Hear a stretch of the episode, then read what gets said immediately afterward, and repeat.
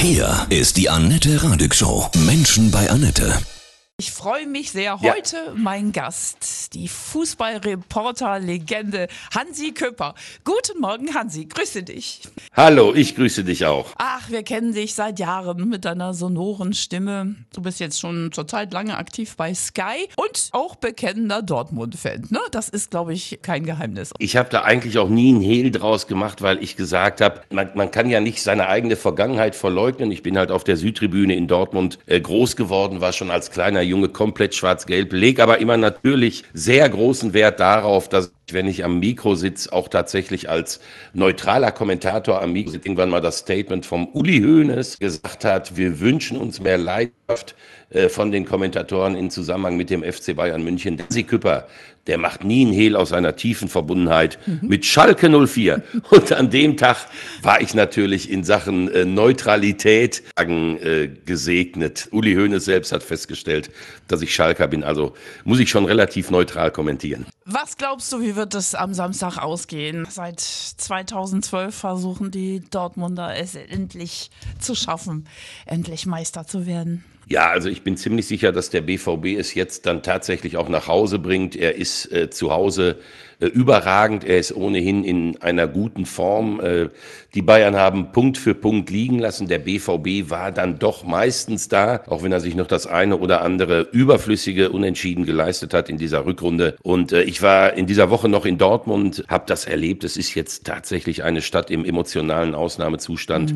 Und ich kann mir nicht vorstellen, dass Borussia Dortmund es noch äh, liegen lässt. Also, dass wir nach ähm, elf Jahren am Samstag mal wieder einen neuen deutschen Meister haben, da bin ich mir ziemlich sicher. Beschreib mal die Stimmung in, in Dortmund. Wie ist das im Moment schon? Ja, es, es ist tatsächlich in Dortmund so, dass die ganze Stadt diesen Fußball und diesen äh, Verein lebt. Es gibt nur ein einziges Thema. Es gibt im Moment einen unfassbaren Kampf um, um Karten. Äh, sämtliche Leute, die in irgendeiner Form, egal wie entfernt, irgendetwas mit dem BVB zu tun haben, äh, werden gerade systematisch terrorisiert von ihrem gesamten Umfeld, weil alle meinen, da müsste doch irgendwie noch eine, eine Karte vom Laster fallen. Ähm, es wird kein Public Viewing geben, aber es wird äh, nichtsdestotrotz Zehntausende in der Stadt geben, die keine Karte haben, äh, die zum Teil aus dem Ausland kommen, um diesen Tag mitzuerleben. Äh, also das ist tatsächlich schon ein Wochenende, wo in Dortmund, ich glaube, so viel passieren wird, dass wir hinterher darüber lange berichten. Ich glaube ja, dass diese Energie und diese Begeisterung anstecken wird und die Jungs zu Höhenflügen katapultieren wird. Ich glaube daran. Hm. Bist du denn jetzt auch so ehrlich gesagt ein bisschen happy, dass das nach all diesen Jahren endlich mal nicht mehr Bayern wird? Ja, ich muss ehrlich sagen, ich habe die deutschen Meisterschaften unter Jürgen Klopp miterlebt und das war großartig, weil da etwas Großartiges wie aus dem Nichts entstanden ist. Äh, Diese deutsche Meisterschaft diesmal äh, steht ja unter einem etwas anderen Vorzeichen. Man wusste eigentlich, deutscher Meister wird Bayern München. Das habe ich übrigens äh, 2012 prognostiziert. Ich habe gesagt, äh, von den nächsten zehn deutschen Meisterschaften werden mindestens neun nach München gehen. Ach krass. Äh, Das war klar, die Bayern werden es und man wusste, wenn die Bayern wirklich mal schwächeln und sie schwächeln wirklich sehr schlimm, äh, dann gibt es genau einen Verein mit Borussia Dortmund, der dann die Schale übernimmt oder vielleicht mit Abstrichen ähm, RB Leipzig. Also von daher ist es natürlich gut für den deutschen Fußball, dass es jetzt dann mal passiert, äh, dass die Kinder mal erleben, oh, es gibt doch einen anderen deutschen Meister als den FC Bayern München. Äh, Aber wir wären schlecht beraten zu glauben, äh, dass die strukturellen Probleme der Bundesliga jetzt mit einer deutschen Meisterschaft von Borussia Dortmund ad acta gelegt wären. Aus deiner Sicht die Hauptprobleme? Ja, wir haben halt eine Geldverteilung, die dafür gesorgt hat, dass der mit weitem Abstand reichste Verein, der ja auch immer der reichste bleibt, weil er ja nur an der Champions League teilnehmen muss, äh, um weiter reich zu bleiben, immer deutscher Meister wird. Und wir haben natürlich mit ähm, dem BVB und RB Leipzig zwei sozusagen natürliche Thronfolger. Das sind drei Vereine, die seit, ich glaube, sieben, acht Jahren grundsätzlich unter die ersten äh, vier kommen und damit auch an der Champions League teilnehmen. Und das wird natürlich die Bundesliga auch auf Dauer und weiterhin prägen. Aber was jetzt zumindest dann mal feststeht, solange der FC Bayern so viele Fehler macht, wie er in dieser Saison gemacht hat, ist eventuell das Fenster auch dauerhaft auf für den BVB oder für Leipzig, äh, um eben durchzumarschieren zur deutschen Meisterschaft. Wird denn Tuchel jetzt dann auch fallen? Was glaubst du? Ja, also das ist natürlich eine der allerspannendsten, ich das nochmal auf der Zunge zergehen. Der FC Bayern München hat sich einen Trainer für 25 Millionen Ablöse plus kolportierte 10 Millionen Jahresgehalt gegönnt. Das FC Bayern hat für ähm, Julian Nagelsmann 75 Millionen Euro bezahlt. Davon spielt der VfL Bochum mit seinem gesamten Team zwei bis drei Jahre Bundesliga. Und dann hat er jemand festgestellt, er ist es doch nicht, als die Ziele in Gefahr gerieten und hat einen der renommiertesten Trainer in Europa geholt, Tuchel, der alle drei Titel verreist. Also das ist eine Situation, wo ich jetzt auch nicht weiß, wie das ohnehin hier schwache Führungsduo mit Kahn und Savic damit jetzt umgehen will. Wenn du Tuchel wieder entlässt, dann wäre es äh, die vollkommene Bankrotterklärung. Äh, wenn du ihn nicht entlässt, äh, dann musst du eventuell auch damit rechnen, dass sich diese Negativserie fortsetzt. Ähm, es gab diesen einen Moment, als sich ganz Fußball Deutschland ja relativ entgeistert angeguckt hat. Das war, als Thomas Tuchel nach der 0 zu 3 Niederlage in Manchester City gesagt hat, er habe sich in seine Mannschaft schockverliebt. Und das ist natürlich im Umkehrschluss etwas, wo sich alle Deutschen fragen, wie können wir eigentlich als Fußballleien sehen, dass diese Mannschaft unterm Strich äh, hilflos und, und ähm, na, sie hatte ihre Chancen, aber sie war unterm Strich chancenlos. Und der eigene Trainer ist schockverliebt. Und wenige Wochen später weiß der Trainer, diese Mannschaft, in die er sich schockverliebt hat, die ist alles, aber wirklich alles andere als attraktiv. Also das wird sehr spannend. Ja, absolut. Krass, ja. Endlich Spannung. Wie wirst du den Samstag denn äh, verbringen? Bist du bei Sky im Einsatz oder? Genau, ich bin im, bei Sky im Einsatz in der Bundesliga-Konferenz am Samstag, äh, beschäftige mich allerdings mit dem Abstiegskampf mhm. und kommentiere äh, Leipzig gegen den FC Schalke 04. Schalke kann ja eventuell das Wunder noch schaffen, dass es ja tatsächlich wäre nach einer völlig verkorksten Hinrunde. Und am Sonntag kommentiere ich vielleicht den 57. Bundesliga-Verein seit Gründung der deutschen Eliteliga 1963. Das wäre nämlich der erste FC Heidenheim. Wenn er gewinnt in Regensburg, dann ist er aufgestiegen und dann würde diese relativ kleine der Brenz, wie ich finde, ein bemerkenswertes Kapitel deutscher Fußballgeschichte schreiben. Boah, dann hast du ja auch Hammerspiele vor dir. Wahnsinn. Also toll, ein Hammerwochenende. Ja, ich freue mich sehr, weil die Konferenz äh, hat natürlich mhm. immer ihre eigene Faszination. Und wenn dann äh, große Vereine dabei sind, wie zum Beispiel der FC Schalke, dann macht es noch ein bisschen mehr Spaß. Du hast so eine tolle Stimme, wenn ich das sagen darf, ja. Wow, echt. Also die, danke, die, danke. Die, die kennt aber auch jeder, ja. Wie, wie trainierst du die? Machst du da irgendwas Besonderes? Ich meine, ich bin ja auch Radiomoderatorin. Übst du manchmal, singst du unter der Dusche oder wie, wie hältst du deine Stimme fit? Nee, also überhaupt nicht. Ich habe sogar aufgehört zu rauchen. Gibt ja Leute, die sagen, du pfeifst dich selbst gedreht da am Tag rein. Äh, nee, ist wirklich nicht so. Äh, die habe ich einfach mit auf den Weg bekommen. Mhm. Bin nat natürlich auch sehr glücklich mit und freue mich dann auch immer über diese Situation, wenn ich in der Tankstelle oder irgendwo bezahle und dann merke ich, die Leute sind so ein bisschen verunsichert und dann gucken sie auf die Kreditkarte und schreien plötzlich, ha, ich hab's doch gewusst. Ich hab's doch gewusst. Ich kenne diese Stimme.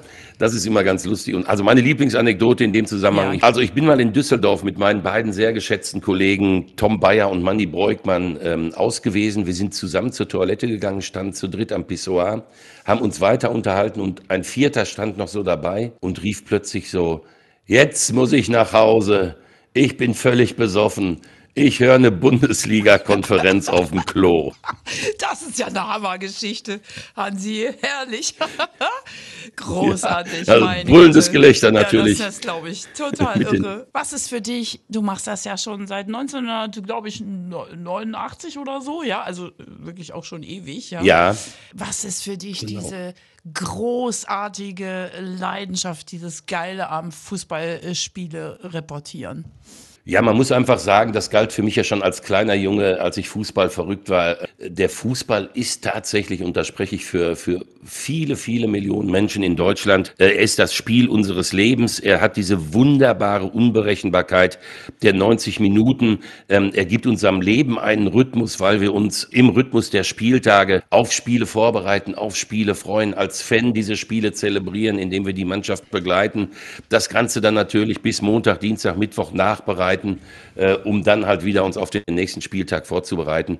Äh, das kann nur der Fußball und der Fußball schreibt halt auf dem Rasen diese unglaublichen Geschichten, wo Menschen, die sich irgendwann treffen, dass sie vor 15, 20 Jahren zusammen im Stadion waren, wo Menschen genau wissen, wie sie diese Momente noch erlebt haben. Äh, das ist der Zauber des Fußballs.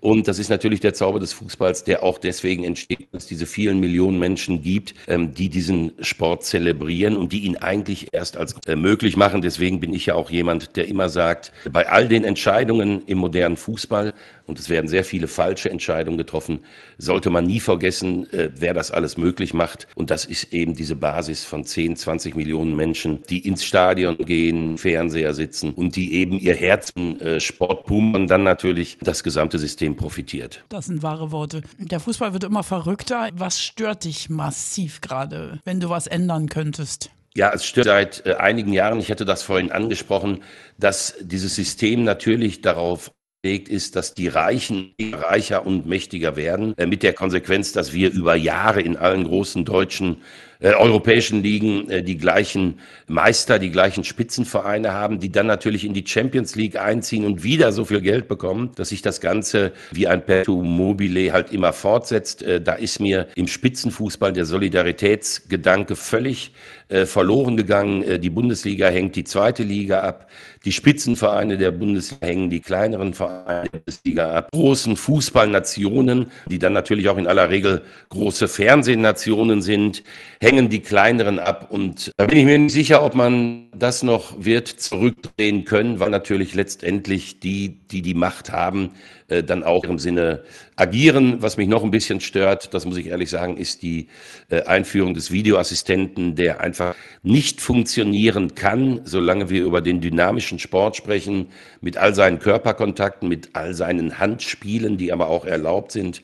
Also es kann kein Videobeweis beweisen, was ein Mensch beurteilen kann, nämlich wann ist ein Körperkontakt ein Foul und wann ist ein Handspiel strafwürdig und dass man äh, diese Quadratur des Kreises Wochenende für Wochenende immer wieder neu versucht. Im Fußball ist äh, schlimm und wenn man halt miterlebt, wie die magischen Momente des Fußballs, also diese Ekstase beim erzielten Tor, äh, diesem Fußball nach und nach genommen werden, dann ist das sehr traurig. Da wirst du gerade sehr vielen aus der Seele sprechen, da bin ich sehr, sehr sicher. Hast du für dich so ein, ein Lebensmotto, äh, wie du all die Jahre so fröhlich äh, mit deiner tollen Stimme da durchgehst, mit der Leidenschaft so im Herzen für den Fußball? Ja, also ich habe schon äh, versucht, auch wenn das natürlich nicht immer äh, gelingt, dieses Motto mit dem äh, Glas, das grundsätzlich halb voll ist, äh, durchzuziehen, also in Momenten, in denen man nicht zufrieden war mit vielen Dingen, die sich entwickelt haben, trotzdem immer das Positive zu sehen.